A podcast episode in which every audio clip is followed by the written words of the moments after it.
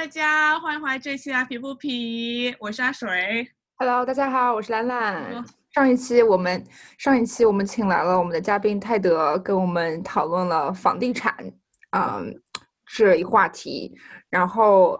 嗯，阿水他跟我说他认识一个嗯学建筑的，然后做建筑类嗯职业的朋友。然后我觉得这个好像还是挺有呃挺有关系，但是也可能是我是我愚见，其实两个可能也完全没有关系。所以今天就是请了那个阿水的朋友来跟我们谈谈建筑师这一行业。对的，而且我我们希望观众朋友不要再吐槽了。最近很多朋友跟我吐槽，是我们节目开始走什么心灵鸡汤，还有感情 感情咨询的路线了。然后我想说，没有，我们节目还是有聊很多方方面面的事情。然后对，然后我们来欢迎这一期的嘉宾，我们哥大的建筑系大美女 Zoe。欢迎 Zoe、嗯。Hello，大家好。呃，对，我是 Zoe，然后我现在呃目前坐标在纽约，然后是一个大概已经工作了三年的呃建筑打工人。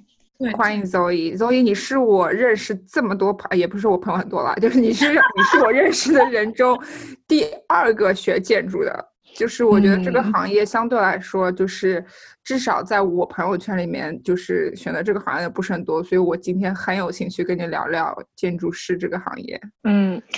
I see，对，其实可能因为建筑师都比较宅，而且因为大家都在加班，所以真的很少有时间去结交其他圈子的朋友。对，我觉得这是个很好的机会。那建筑对我来说是一直都是很高大上的、很有距离感的一个东西。我自己会很好奇，就是说建筑师们，你们当当初为什么会选择建筑这个行业？是因为家里面人在做建筑的影响吗？还是说？从哪里来的这种兴趣？其实我觉得这个，如果从广泛数据来讲，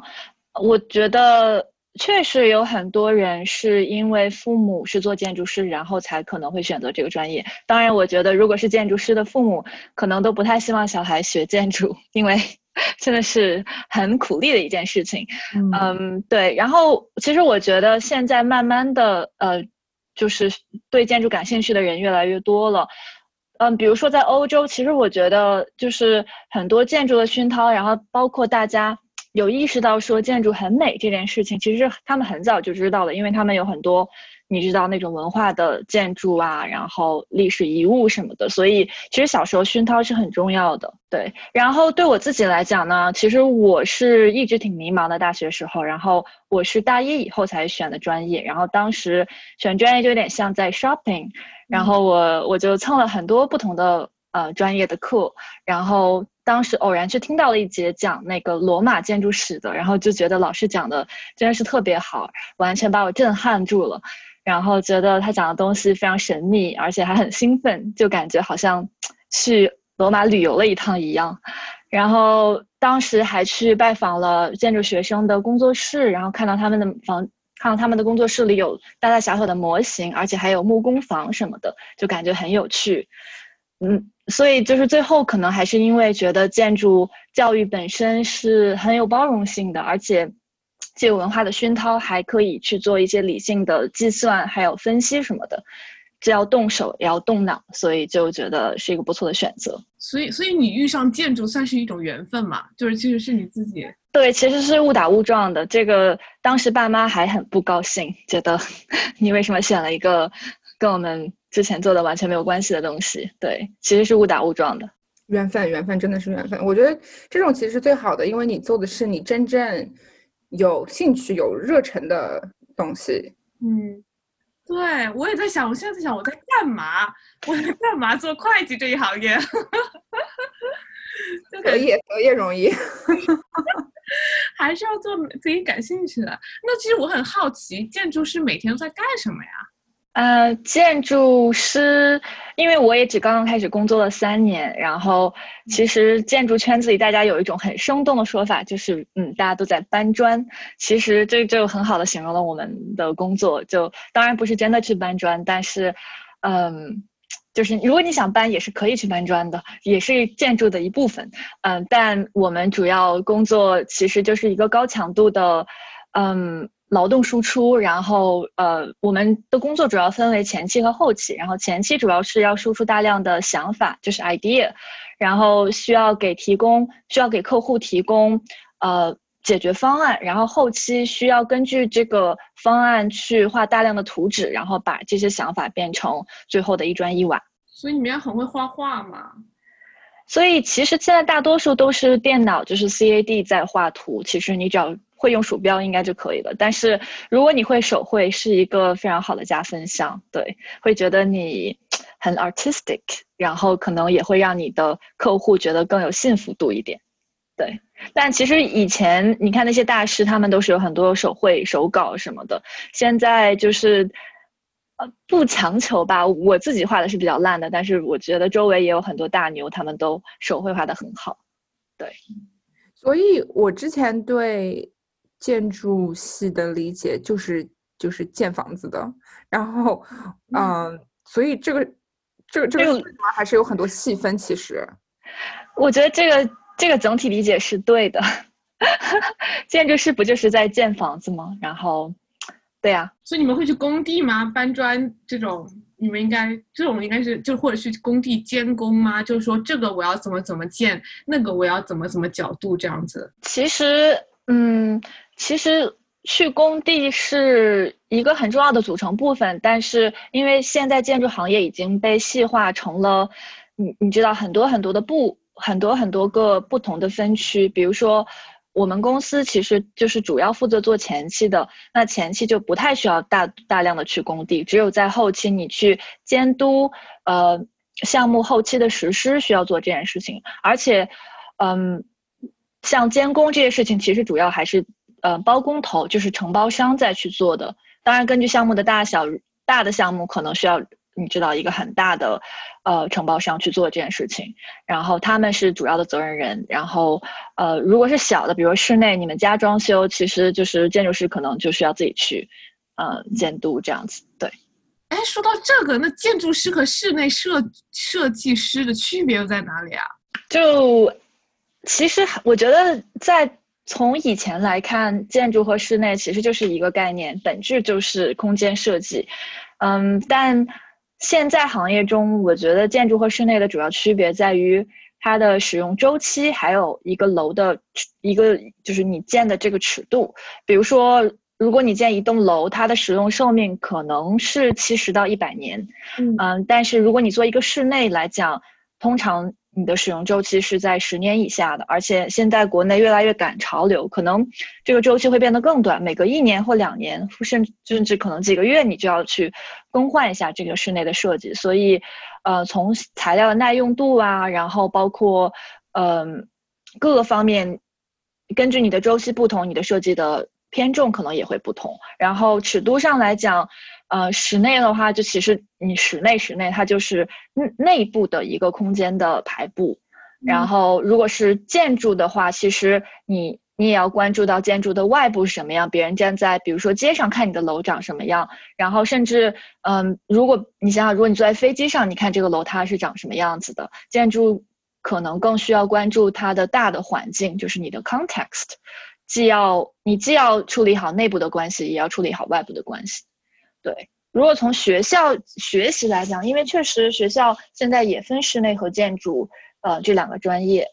那是那建筑可能更偏向空间本身的塑造，还有就是结构的学习一些，然后室内可能就更偏重艺术效果、颜色、材质这些吧。那你们在建筑系里面有没有分？就比如说，呃，有些人是专门设计就是私人豪宅，有些人是设计办公室。然后我之前好像听说，现在越来越火的是，呃，什么绿色设计，就是设计那种很环境对环境有利的那种建筑，是吗？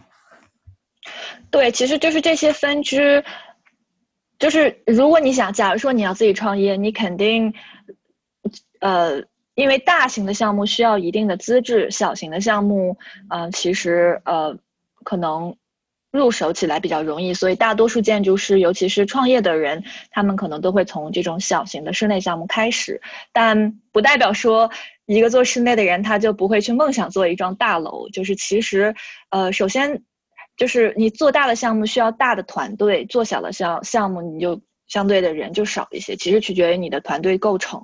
然后有大的公司，其实他会什么都负责，比如说他他既有像你说的呃绿色设计，然后又有室内，又有室又有建筑本身，然后甚至还有城市规划。呃，但就是越往后走，你想想，如果一个公司它越往后走，它就需要更加的呃专业化，然后 specialize。其实后期没有一个建，我觉得没有一个建筑师事务所是只想要做一种类型的，因为这种情况其实是风险很大的。就比如说举个例子，我们现在的疫情，那其实有很多，比如说做住宅或者做。呃，商业项目的公司可能就要倒闭了，因为现在可能没有这样的项目，所以其实公司都希望能够呃多元化它的呃它的产品或者它所提供的服务。只是说，嗯，他可能已经做了五个学校，那客户可能就是做学校的客户可能会来找他，但是可能如果他想要破圈做一个其他的。你知道，就是不同的功能，可能对方觉得他没有做过，所以就没有那么有强的说服，那没有那么强的说服力。对，但其实，呃，这些东西都是需要，嗯，有机会、有机遇去做的。所以，所以说高度总结就是说，建筑师做得了室内设计师的工作，但室内设计师做不了建筑师的事情，是这样吗？也，也不一定。很多建筑师都是从室内做起的，但是他们。可能有一些室内事务所事务所逐渐后期可能也会去接，比如说大型的建筑项目。这然后他其实，如果你公司需要做大型的建筑项目，从想要从室内做到大型项目，你只需要招几个建筑师进来做这个东西就可以了。它其实就是我觉得我们之间的这个所有的技能是技能点其实是差不太多的，但可能跟你的工作流程习惯。呃，还有你的人员分布有关，对。但从公司层面来讲，我相信没有一个公司愿意只定义自己为室内公司或者建筑公司，就是这这可能会有一定资质的区别，因为你建筑是需要盖章的，就是你需要有这个 license 资质。对对对，室内的话可能不需要这个资质。呃，当然美国好像现在也有这个室内的资质，你可以去考，但是相对来讲，可能呃。这方面的风险会比较低一点。那其实我很好奇，建筑师建筑过高大上的感觉，那建筑师的薪水真的都很高吗？就感觉都很 rich rich 的感觉。然后可能有的时候会看什么好莱坞明星在 date 一个什么建筑师什么什么的，就感觉很厉害的样子。呃，其实我觉得就是因为我们自己都讲自己是在搬砖，其实已经很好的说明了，至少对于初级的工作者来讲。主要还是一个体力活，所以其实，对，尤其是年轻人，如果你把这个我们的收入平均算到每个小时，性价比还是挺低的，而且，嗯，也跟不同地区的市场有关。比如说欧洲还有日本，其实美国也有部分，就是它的建筑师的人数总人数的比例其实是过剩的，呃，供大于求，所以竞争也很激烈。然后很多学生可能去实习。有可能是无薪或者真的是非常低的薪水，这些现象都是很普遍的。但是我觉得另外一方面就是建筑师的特点是，他的职业生涯很长，而且，嗯，好像我是没有见到有什么建筑师退休的感觉，就是随着年龄和经验的增长，呃，建筑师的含金量会逐渐变高。比如我之前有两份工作的公司的老板，他们都是在五十岁才自己去开公司的，所以对于他们来讲，可能到了中年，就是他们的事业才刚刚开始。对，然后当然，我觉得也会有像你说的啊，就是外面看上去很，嗯，就现在有有有另类，就是叫做明星建筑师，就像我们以前比较可能大家都听过的什么扎哈哈迪特，虽然他已经去世了。或者就是就是，嗯，有一些明星建筑师，他们的身价是很高的。其实就像是你创建一个品牌一样，你的知名度越高，那你的品牌的这个呃含金量也越高，那相当于别人要付的设计费也会越贵。嗯，对，其实呃就是一个名人效应这样子。对对，但是这个只是呃你知道这个市场中的凤毛麟角，就这样的。情况这样的公司其实，呃，首先你要面临全球的竞争，就是你不仅仅是跟你自己的本地市场，你还要跟其其他地区的呃这些明星事务所公司公就是竞争，而且，嗯，很多这样的公司，他们可能会存，其实反而。我不能说他们外表光鲜吧，就是，但，嗯，其实可能明星建筑师自己赚的钱比较多，但是很多这样的公司也因为他们的公司品牌价值比较大，所以可能分配到每个人身上的钱会越少，所以可能就就还是挺容易受到压榨的。所以其实也不能一概而论，都是要具体情况具体分析，不同的公司有不同的就是。薪资标准之类的，还有设计师自己的年就是经历年限也很有关系，对不对？对，是的，总结的非常好。其实我很想问你们，就是你们、你们、你们俩觉得你们知道怎么欣赏建筑？就是这 Zoe 肯定知道，或者说就是你们自己或者你们自己觉得，就是大家对普通民众对建筑师有什么误区或者见呃或者说那个误解吗？嗯。我好像，至少我觉得在可能在建筑圈子里待的有点久，我没有意识到可能大家对建筑师有什么误解，所以你们觉得你们对建筑师有什么刻板的印象吗？或者就是你们从大众媒体了解到的建筑师是什么样子的？我觉得，因为我之前在欧洲待了一个学期嘛，然后，然后我之前在高中的时候也读过。Art history，然后当时就学了非常非常多的建筑的内容，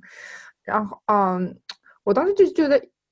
也不是说误区吧，但我觉得有些建筑师就特别的特别的有个性，就比如说你去巴塞罗那，你看到的很多建筑是你在别的地方看不到的，然后就感觉这个建筑。等一下，你说的是建筑师还是建筑本身？就是你是见到了一些人，这些人是建筑师，然后他们这个建筑它。有些建筑你一看就是跟其他建筑非常不一样，哦、就是有些建筑师他们会有一个独特的风格，然后他们所有的建筑都是，就你一看就是知道是这个人建，是这个人设计，有强烈的个人风格。对对对，有非常强烈的个人风格。嗯，然后我就觉得，我觉得会不会有很多建筑师就是讲讲说，就其实建筑也是一个人在世界上留下的脚印嘛。嗯，就说我可以建一个房，建建一栋楼，然后可以遗传几百年、几千年，然后世世代代的人都会说，哦，这个房子是谁谁谁谁建的。然后我我就觉得这其实也是，就是会不会有建筑师就是很希望就是得到这种名望？会啊，我觉得建筑师都是希望自己的作品能够被，就是呃外界的人所认识的，或者就是。你知道，其实很就是在以前的建筑，尤其比如说你走在纽约的街上，然后你看到很多以前的大楼，那些楼上就是那些楼的外边一层的入口附近，有很多都会刻建筑师自己的名字。我不知道你们有没有关注过，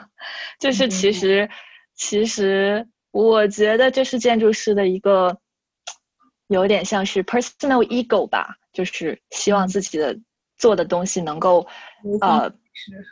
对，流芳百世，对，其实是这样子的。对，但是这个我觉得就是像你设计一件很，就像比如说设计一件很好看的衣服，但这件衣服其实可能让你穿的很不舒服，也大概你就是你一辈子也只能穿一两次，但是很好看。然后我就会有有些有些建筑，你看上去真的很好看，但是其实不一定很实用，就是里面可能。嗯，就是住在里面可能不一定特别舒服。对，其实我觉得这个点就是基本上就是我们在接受教育的过程和和呃出来实践之后的，就像理想和现实的差距是一样的。在学校的时候，老师就总是让你做的越夸张越好，或者就是尽穷尽你的想象力，然后怎么浮夸怎么做。当然也也没有那么浮夸，对，但就是呃。就是会激发你的创创造力，这样。但是其实实际工作中用到创造力的部分真的是少之又少，因为我觉得百分之八十的建筑还是最重要的，最重要的点还是要满足客户的需求，以及提供满足所有的功能需求。对，然后以及你要符合呃预算，然后嗯，你还要按时完工。对，其实这些事情，如果你能做，如果你能把一个项目这样很好按时按预算，然后以及满足客户需求的做完，你已经真的是很不容易了。而且如果没有 lawsuit，如果没有人去起诉你，以后真的就是就是平安，这叫什么？呃，算是。很理想的状态了，对，已经算是。你是一个挺高压力的行业。对，其实会有，会有一些嗯风险，但是如果是一个团队的话，呃，当然现在建筑设计这个行业，就是大家也会去把这个风险，就是怎么去降低，就是你通过，因为建筑师他不是一个独立存在的团，就是一。一个工作团体，就是他们还要配合，比如说做结构工程师，然后呃，甚至包括像我刚刚说的承包商，就是它其实是很大的一个体系中的一个小的部分，但可能因为设计是呃它的内容输出，所以可能我们更需要去统筹其他的呃这些不同的呃叫什么 consultant。嗯，不同的部分的人，然后确保大家最后能够呃把项目顺利完成，这样子。对。那我很好奇，像那种很有名的建筑，要不要就近代一点的什么，呃，央视的大裤衩呀，然后还有鸟巢啊，鸟巢还鸟巢，然后鸟巢，鸟巢，对，像像这种，当然他这种建筑师，当聊到这个建筑的建筑师，是只有指那么一个人。还是指一群人把它设计出来的，一般这种建筑，就是我觉得是这样子的，就是他我们建筑公司在去卖这个设计的时候，肯定是以这个明星建筑师的名字去卖的。比如说，嗯，大裤衩就是库哈斯设计的，然后呃，鸟巢就是赫佐格是一个瑞士的公司设计的，那。他们背后会有各自的设计团队，嗯，但是就是，比如说，如果你去跟 client，你去跟你的客户呃演演讲或演示你的设计，肯定是这个呃明星建筑师去，他是代表了你们这个团队的。但是我相信他不是那个每天去现场呃施工的人，监督施工的人。他可能，我觉得这些明星建筑师他们可能。就是你的核心的人，他们可能是其实是参与的早期的比较多一点，就是在方案确立以后，后面的实施包括完工，其实这两个项目都是交给国内的设计院。我觉得我印象中好像是这样子，交给他们去实施设计的，所以就是由本地的设计呃公司去监督完成的。对，所以其实他们只是提供一个概念，对吧？呃，可能做的细化的程度。嗯，我觉得会做到，比如说百分之五十这样子，然后交给另外一个公司。具体这个可能每每一个项目都不一样。我为我为了采访周易，我又把我之前在台湾买了一本书，就台湾一个建筑师叫做王大宏，他他设计了很多什么国国父纪念馆啊，然后台大台湾大学很多的建筑系建筑的东西，然后然后我就觉得好像之前都。自己都不会怎么欣赏建筑，哎，就是好像你真的是要看这个文章，然后解析才知道，哦，原来就是他是这样子的想法，哦，原来这个地方是为了通风采光，所以我觉得，我觉得周宇要不要今天正好跟大家介绍一下，怎么样能够提升我们欣赏建筑的能力呢？嗯，这是一个很好的问题，因为我觉得没有意识反而是一件好事，因为，嗯，我觉得就是。它不是一种能力或者是什么，它就是一种，我觉得建筑其实是一种观察世界的方式，就是，而且我觉得每个人都可以有自己的审美标准，就是，比如说你看到一栋楼，就假设是你现在出门，你看到第一栋楼，你可以有一个直观的反应，说我喜欢不或不喜欢这栋楼，其实这就是你对建筑的反应，就它其实可以很，很个人化，然后它也可以很直白，对，然后。如果让我来建议大家，就是去，呃，欣赏建筑的话，我觉得其实可以就尝试，比如说你去随便拍拍照，我觉得拍照是一种很好的了解建筑的方式，因为你不仅仅可以去拍建筑，你还可以拍，比如说城市里，然后拍人，然后你也可以去拍大自然。其实我觉得建筑就是人生活的背景板，就有点像是你的 background。嗯，而且我觉得人的很多回忆都是和建筑有关的，比如说，嗯，比如说小时候你经常去玩的游乐园，或者你平常会经常去的咖啡店。然后，或者是你平常经常会去逛的一些街道，或者其实更简单的，比如说是你家里的某一个角落，让你觉得很舒服的地方，有阳光可以照到的地方，这些其实都是我在，比如说我在做设计的时候，我会去使用的一些呃和我自己经历相关的一些感受。然后我觉得这个感受是一个很好的空间体验，那我就会想要努力去多创造一些这样的空间出来。所以这句话这个意思就是说，其实我们每一个人都可以成为一个建筑师，是吗？我要可能你还是要读个五年的这个 教育，还没这么低，为时不晚。对对，我只能说大家都有成为建筑师的能力，因为它就是和人的生活，它是和人的生活息息相关的。对，是的。比如说，我觉得我妈就是，她就自己觉得是自己是一个很好的建筑师，因为她做了我们家的装修，然后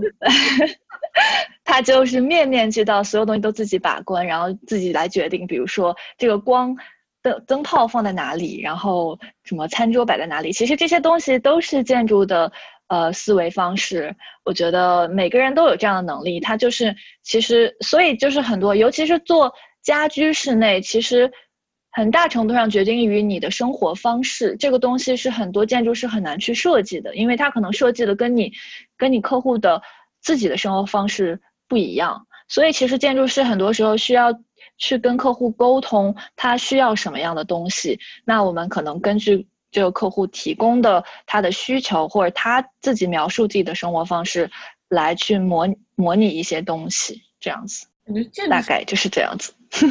对的，我觉得建筑是一个很需要想象力还有感情的地，还有还有感情投入的一件一件事情，就感觉感觉看完那种跟建筑有关书书，就是告诉你说他把自己的经历，或者说自己小时候看到的某一个场景，然后可能就是用在了这个建筑上面，感觉是建筑是有很多故事可以说的，真的，嗯，很艺术，嗯，很艺术，所以不太适合我。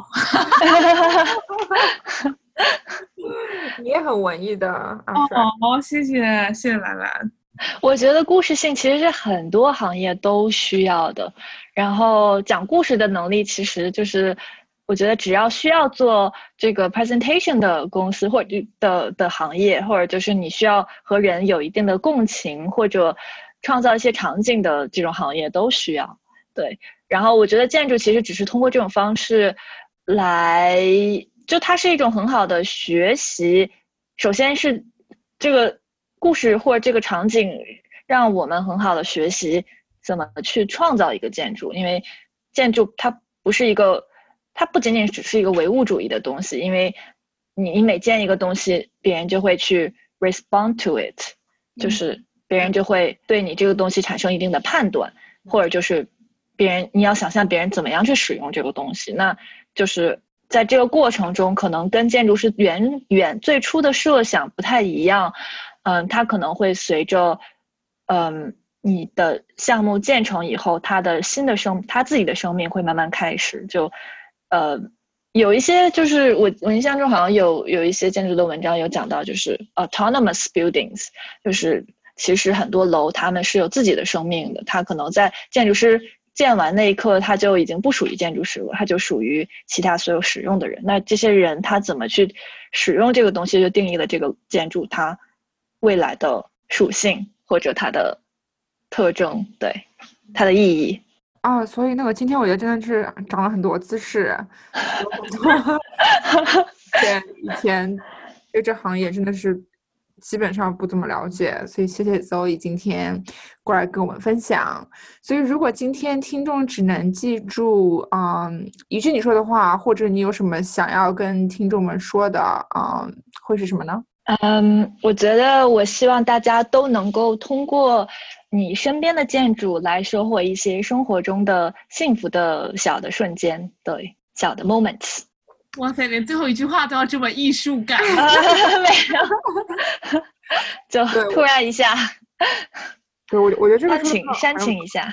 对，我我觉得这个说的很有道理，因为这个其实就是我们最近不是在说的 mindfulness 吗？就有些时候你经过一一一栋楼一百遍，其实你也并不一定就是注意到它什么。但是如果你真的去仔细的去观察它，其实可能有很多点点滴滴、很细小的那种细节，我们都之前都错过了。嗯，所以我觉得这个说的很好。对，下次你去汉喝喝咖啡的时候就可以看一下。嗯，这个哪里喝咖啡？这 个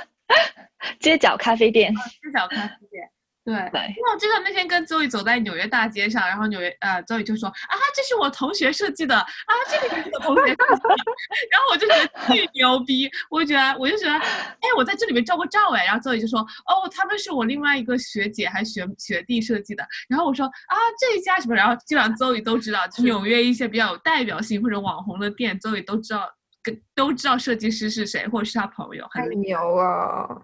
也没有啦。对，就是可能因为现在就是在纽约实践的朋友还是挺多的，然后大家也都可能自己去会去接一些小的这种商业项目什么的。对，但但纽约其实是一个已经很满的城市了，就是它能新建的，嗯。